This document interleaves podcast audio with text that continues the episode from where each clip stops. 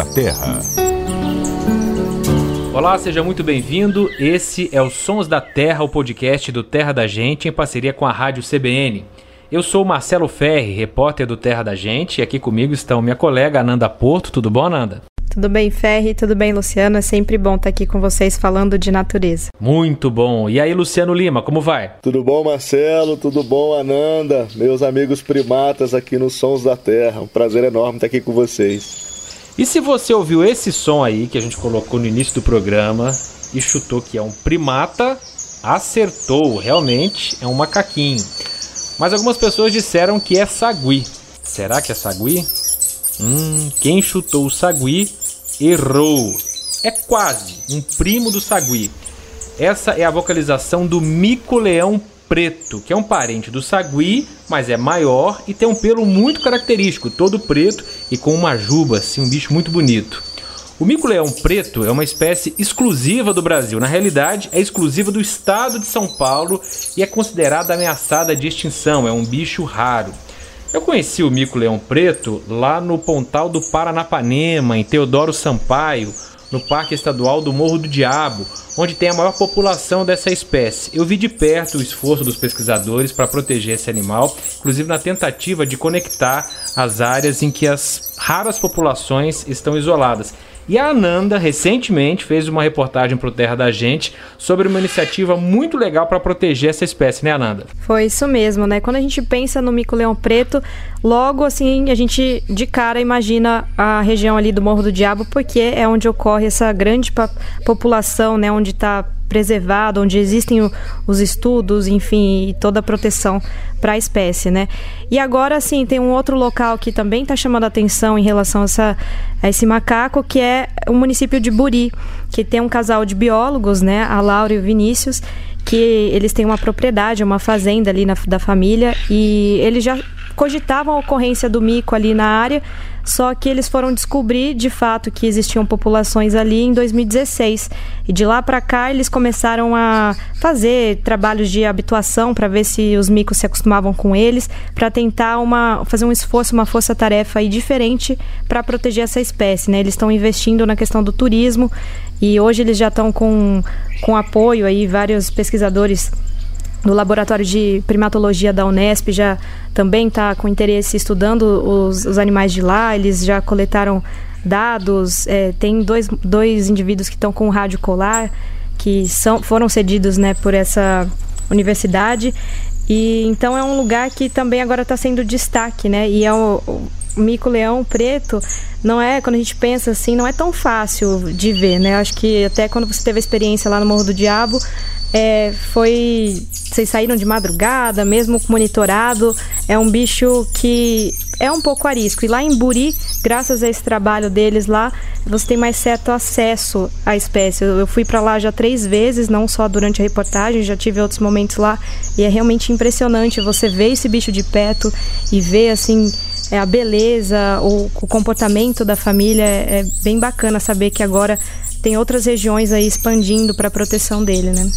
É, e é curioso que as famílias dormem em ocos de árvores, né? Então eu lembro que quando a gente esteve lá no Morro do Diabo, a gente teve que acordar de madrugada, que a gente sabia onde eles tinham dormido para poder gravar o despertar dos macaquinhos. Uh, Luciano, a gente conhece muito bem o mico-leão dourado, né? Espécie símbolo, tá na nota de 20 reais. Agora, mesmo aqui em São Paulo, pouca gente conhece o mico-leão preto. E além dessas duas, tem mais outras espécies de mico no Brasil?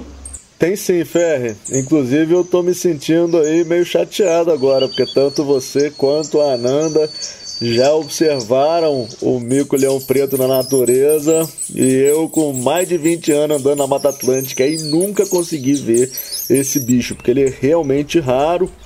É, e além dele, a gente tem outras três espécies de mico-leões, né? É, você já falou aí o mico-leão dourado, que é uma espécie que é exclusiva do estado do Rio de Janeiro. Inclusive trabalhei um tempo nas mesmas áreas que ocorre o mico-leão dourado pesquisando passarinho. Então, o mico-leão dourado eu já vi muito e conheço muito o trabalho do pessoal da Associação Mico-Leão Dourado lá no Rio. Mas além deles, a gente tem o mico-leão é, da cara dourada, que ocorre no sul da Bahia, e o mico-leão da cara preta, que talvez seja o menos conhecido aí dos três, que é um bicho aí, por incrível que pareça, que foi descoberto e descrito no início da década de 1990. Então imaginar que até 1990 você tinha uma espécie de mico-leão desconhecida na Mata Atlântica, né? O bicho ocorre no, no extremo sul de São Paulo e no norte do Paraná. E todos eles fazem parte aí do gênero Leontopithecus, que leonto de leão, pitecos, o macaco-leão, né?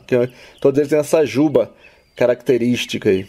Todas as espécies estão ameaçadas? Todas as espécies estão ameaçadas de extinção e não é pouco ameaçada, não, elas estão muito ameaçadas. É, elas têm em comum, além de todas serem da Mata Atlântica, elas têm em comum uma característica que, entre aspas, aí prejudica a espécie. Eles não são animais de montanhas.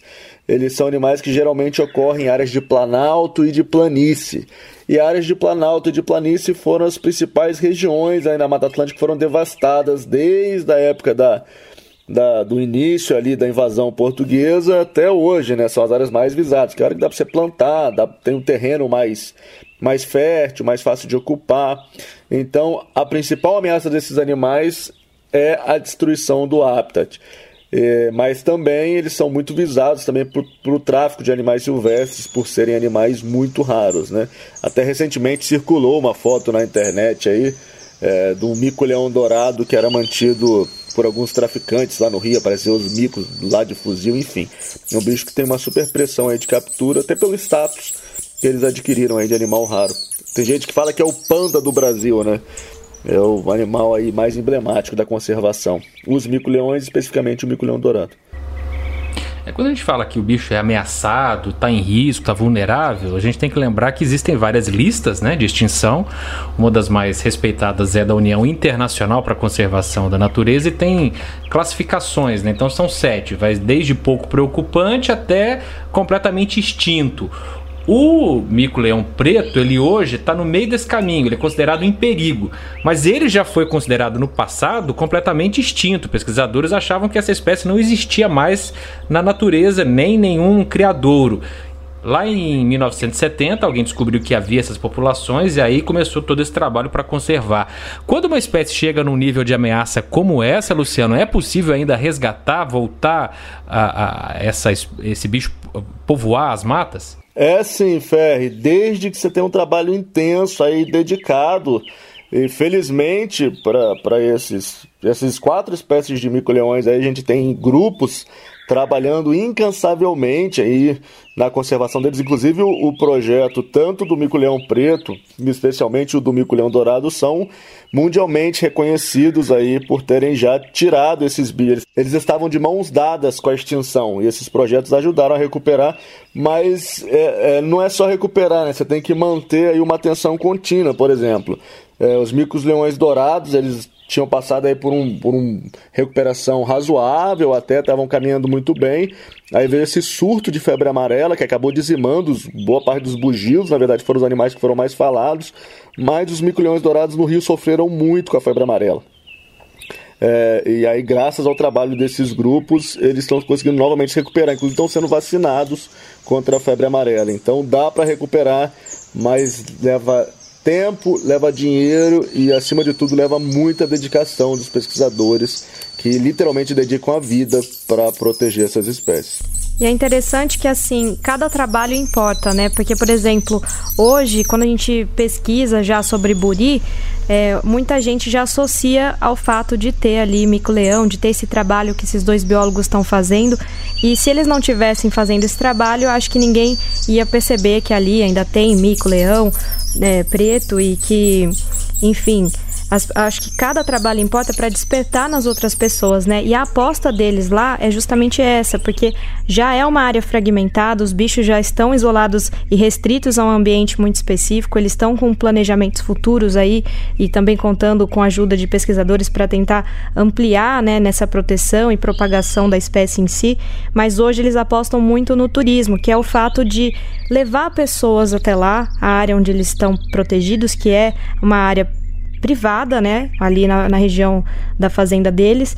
E só de o fato de mostrar para as pessoas que os micos estão ali, eles poderem observar o mico se alimentando ali de frutos nativos, né? O gerivá, um exemplo deles. É, eu acho que isso já, já, já faz um despertar nos, nas outras pessoas, né? Então, eles uh, hoje a força deles ali total é o turismo para conscientizar as pessoas, para elas conhecerem aquela famosa frase que a gente fala, né? Quando a gente conhece, a gente passa a respeitar, a gente passa a cuidar, enfim, até a, a juntar forças aí em prol de uma causa maior, né? Se você quer ver fotos bacanas do Mico Leão Preto, acesse o nosso Instagram, o Terra da Gente. Se você quiser ouvir de novo, compartilhar, ouvir outros episódios dos Sons da Terra, acesse o terradagente.com.br ou então o seu agregador de podcasts preferido. Ananda Porto, Luciano Lima, muito obrigado e até a próxima. Obrigado, gente. Até a próxima. Tchau, tchau, pessoal. Até a próxima. A edição e a finalização foram do Samuel Dias.